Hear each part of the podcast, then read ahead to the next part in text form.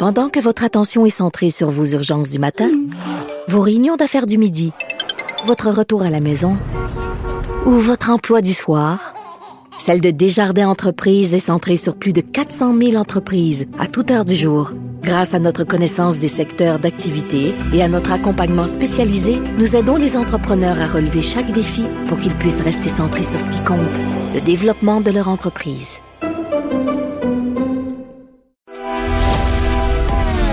Grand philosophe, poète dans l'âme, la politique pour lui est comme un grand roman d'amour. Vous écoutez Antoine Robitaille. Là-haut sur la colline. On sait que les jeunes ont été très affectés par euh, la pandémie. C'est un des groupes les plus affectés psychologiquement, euh, a dit mon prochain invité. C'est Samuel Poulain. Bonjour. Bonjour, M. Robitaille. Député de Beau-Sud, puis euh, porte-parole en ces matières. et vous annonciez donc hier 300 millions sur trois ans pour aider les jeunes? Oui, tout à fait. c'est le premier plan d'action que notre gouvernement met en place pour euh, la jeunesse québécoise. Évidemment, on pense aux jeunes, on pense beaucoup à l'école, à tout ce qu'on fait dans le milieu scolaire, mais il faut pas oublier qu'il y a une multitude de services autour du milieu scolaire qui vont des maisons de jeunes au Carrefour Jeunesse Emploi. Et en même temps, mais dans le plan, on, on veut entrer en contact facilement avec les jeunes, identifier plus facilement les jeunes entrepreneurs, parler davantage d'environnement à l'école et évidemment aussi de la langue française et de la fierté d'être québécois chez les jeunes ce mandat que le premier ministre m'a donné. Ça explique euh, le dépôt du plan hier. Ça tire un peu de tous azimuts, là, ce plan-là. Il y en a vraiment pour euh, plusieurs axes très, très différents, d'après ce que je comprends. Langue française, aide psychologique, euh, certains pourraient dire une sorte de fourre-tout. Ben, parce que la jeunesse, c'est très vaste, là. C'est pas une ligne directrice, c'est pas juste l'environnement, c'est pas juste l'entrepreneuriat, c'est pas juste les enjeux de santé mentale. Les jeunes, c'est un parcours de vie en tant que tel et qui se trouve en, en Gaspésie, en Beauce, à Montréal ou à Québec. Euh, souvent, oui, il y a des points communs. Puis, le précédent gouvernement travaillait sur cinq axes. Moi, j'en ai ajouté deux, environnement et culture. Pour moi, ça allait de soi en termes d'environnement parce que on est la génération qui a éveillé nos parents et nos grands-parents à ces enjeux-là, mais on veut aussi poser des gestes. On veut faire des diagnostics par école, comment on peut être plus vert en matière de culture, parce que moi, ça fait très, très longtemps que je le dis, l'accès à la culture québécoise doit être important, que ce soit avec plus de salons du livre jeunesse, mais également plus de séries télé pour nos jeunes en français qui sont le reflet de ce qu'ils vivent au quotidien. On vient de signer une entente avec Télé-Québec à ce niveau-là. Donc, euh, c'est oui, c'est vaste, c'est large, mais l'objectif, c'est de ne pas oublier ce que les jeunes vivent un peu partout au Québec. Ça tombe bien après la pandémie. Est-ce que est-ce qu'il y a eu urgence de déposer quelque chose? Parce que vous me disiez tout à l'heure qu'il y a eu une consultation en 2019, mais là, il, fallait faire quelque chose parce que les jeunes ont vraiment été affectés. Oui, tout à fait. Et on est resté actif pendant la pandémie. On a continué à consulter euh, les groupes jeunes, les jeunes via les réseaux sociaux, les différentes plateformes. Mais en même temps, je vous dirais, comme élu, on n'est pas désincarné de la réalité. Euh, on a tous des, jeunes, des amis euh, dans, notre entourage. Moi-même, je suis, plus jeune député du gouvernement. Alors, on sait très bien les défis qu'il y a eu pendant la pandémie. Puis, euh, ce qu'on s'est aperçu, ben, il y a deux éléments. Il y a des jeunes qui effectivement trouvent le tout extrêmement difficile et d'autres euh, qui se disent ben il faut que la vie continue aussi d'avancer, il faut que je me trouve une job, il faut que je, m'oriente sur le plan scolaire. À nos jeunes devoir savoir plutôt ce qu'ils veulent faire dans la vie. Puis ça, c'est un défi en secondaire 5 et ne le savent pas tout le temps. Fait qu'on fait des une série d'activités dans les écoles pour qu'ils puissent s'orienter plus vite.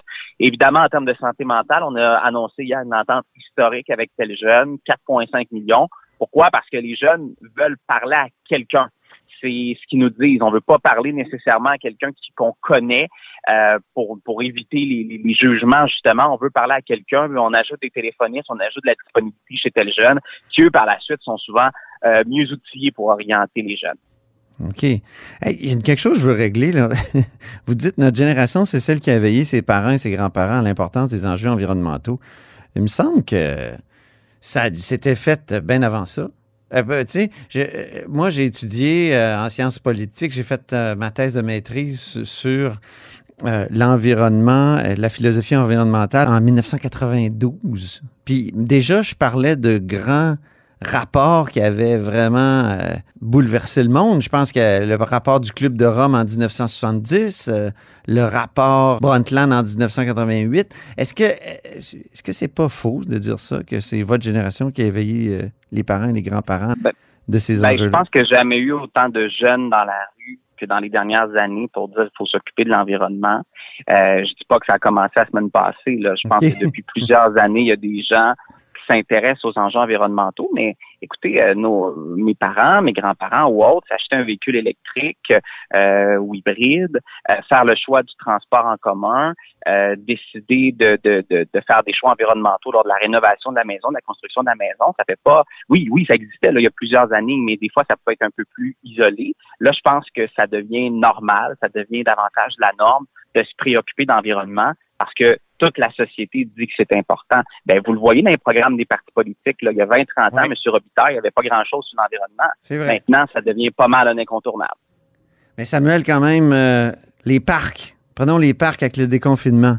C'est plein de jeunes, puis quand ils partent, c'est vraiment pas environnemental ce qu'ils font. Ben, voilà, pas de bon sens. Est-ce qu'il y a pas des, est-ce qu'il y a pas, c'est pas tous les jeunes qui sont très verts, non? En tout cas, qui ont cette conscience-là. Ben, c'est vrai. C'est pour ça que la jeunesse, c'est pas linéaire, c'est pas juste, juste une façon. Par moment, il y a, y a des différences d'opinion, des différences d'avis, mais à la fin de la journée, là, c'est une question d'être bien élevé, là. Oui, c'est ça. de se ramasser après une manifestation ou après avoir quitté un parc. Je pense que c'est la moindre des choses, puis euh, c'est important de le rappeler. là. Bon, c'est le porte-parole jeune qui le dit, c'est parfait. Les séries télé, vous dites que vous voulez euh, contrebalancer Netflix d'une certaine façon, la puissance euh, de Netflix. Comment on fait ça? Ben, il y a différentes façons. Euh, on s'est aperçu qu'au Québec, on, on a beaucoup de livres jeunesse.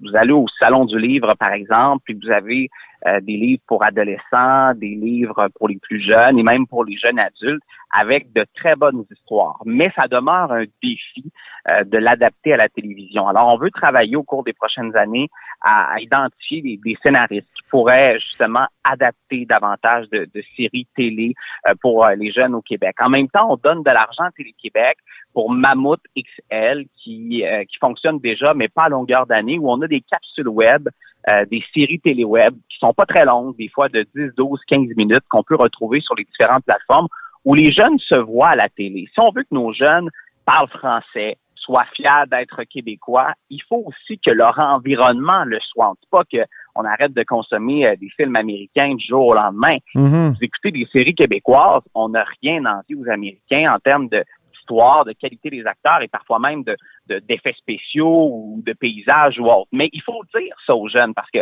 sur YouTube, des fois ou autre, ça peut être facile de se connecter avec la culture américaine, alors qu'on a de bons artistes euh, et, euh, et Mm. je pense qu'il faut les mettre davantage de l'avant. Et aujourd'hui, ben, on envoie un signal fort en disant on met de l'argent en culture pour les jeunes, puis on veut développer des projets en ce sens-là. OK. Ça va être difficile de contrebalancer la puissance, euh, l'espèce d'hégémonie des États-Unis. Ben, c'est un défi à longueur d'année hein, pour, pour le Québec de dire on est un îlot francophone en Amérique du Nord, comment on fait pour s'en sortir. Mais notre responsabilité, c'est au moins donner accès à ça. Tu sais, secondaire en spectacle, cégep en spectacle, pour plusieurs, c'est la première fois qu'ils ont l'occasion de, Ben de- oui. de se faire valoir sur le plan culturel. Ben, on ajoute de l'argent là-dedans pour faire encore plus de, de gros événements comme ceux-là. Il faut penser aux jeunes comme euh, le jeune Samuel Poulain qui écoutait des documentaires politiques aussi. Absolument. Je ne dis pas que je suis la norme, là. je suis peut-être l'exception. Vous avez raison. Mais si c'était aussi accessible, peut-être qu'il y en aurait plus. Ben oui, puis dans les écoles aussi, tu sais, je veux dire, de, de, de présenter des films québécois, euh, de, de, de parler de séries euh, télé québécoises. Euh, vous savez, moi, quand je vois Québécois lancer Star Academy, puis je vois 15 jeunes à la télé provenant de toutes les régions du Québec chanter très, très souvent en français, fais wow! Mhm. C'est ça qu'on a de besoin. Ces jeunes-là, là, créent des mo- deviennent des modèles pour les jeunes au Québec de persévérance, puis d'atteindre leur but, puis d'atteindre leur rêve, puis d'atteindre les objectifs. Puis moi, ce que je dis souvent aux jeunes, c'est faites-vous confiance dans la vie. Faites-vous confiance. Ben oui. Moi, je trouve que c'est ça qui manque le plus à notre jeunesse. C'est, correct de douter, c'est correct de se remettre en question, mais ils doivent se faire confiance dans le choix de leur métier quand ils entrent au cégep. Et nous, notre but, ben, c'est de les accompagner puis de les aider au maximum. En terminant, vous n'avez pas été un peu découragé de votre région dans les derniers mois, qui a vraiment été, qui a comme résisté, la Beauce, comme résisté à, à- aux mesures, euh, euh, aux mesures sanitaires euh, et tout ça, puis justement, ça, ça, ça s'est traduit par des éclosions, puis des, ça a été plus long euh, dans, dans cette région-là qu'ailleurs. Ben, ça a été une minorité. Euh, vous savez, on n'a pas été touché lors de la première vague. Euh, pas du tout. Là, on parlait pas de la Beauce lors de la première vague, on parlait de d'autres régions. Lors de la deuxième vague, un petit peu plus. Puis évidemment, lors de la troisième vague, Maintenant, c'est une minorité qui prend de l'espace. Hein. Vous savez ça, dans la vie, vous êtes dans le domaine des médias depuis plusieurs années. On parle tout le temps d'une manifestation ou d'une minorité ou d'un personnage qui ressort. oui, mais là, ça s'est traduit par comme une contre-performance sur le plan sanitaire lors de la troisième vague, effectivement. Mais là, là, ça va beaucoup mieux. Euh, je regardais aujourd'hui, pas de nouveaux cas. Je pense qu'on a 11 cas actifs là, dans la MRC chez nous. Fait que ça va vraiment bien. Vous savez, à d'autres moments, ça a été d'autres régions. Pour mm. nous, ça a vraiment été la troisième vague qui a été difficile, mais euh, je dirais que les gens sont unis, on a le goût de s'en sortir. Puis euh, je parle à mes, grandes entreprises également, au milieu scolaire. Puis là, je pense qu'on est vraiment dans, dans, la bonne direction. Non, je suis pas découragé. Euh, je ne dis pas que ça a été facile les derniers mois, les dernières semaines, mais euh, je suis très optimiste pour euh, la suite des choses. Vous êtes-vous fait interpeller par des gens, des réfractaires, des gens qui refusaient les mesures sanitaires? Ben, vous savez ce que c'est. Dans la mesure où on est un membre d'un gouvernement, on est y a des gens qui sont pas nécessairement d'accord avec la santé publique, mais encore une fois, ça a été euh, très, très minoritaire. Euh, c'est souvent la minorité qui parle le plus fort, alors que la majorité comprenne qu'il y a une pandémie puis qu'on fait tout pour s'en sortir. Ben, merci beaucoup, Samuel Poulain. Merci, Antoine Robitaille. Revenez, revenez nous voir. Merci. Député, de, de Beau-Sud, puis euh, adjoint parlementaire au premier ministre en matière de jeunesse. Et c'est tout pour La Haut sur la Colline en ce lundi. Merci beaucoup d'avoir été des nôtres. N'hésitez surtout pas à diffuser vos segments préférés sur vos réseaux. Et je vous dis à demain.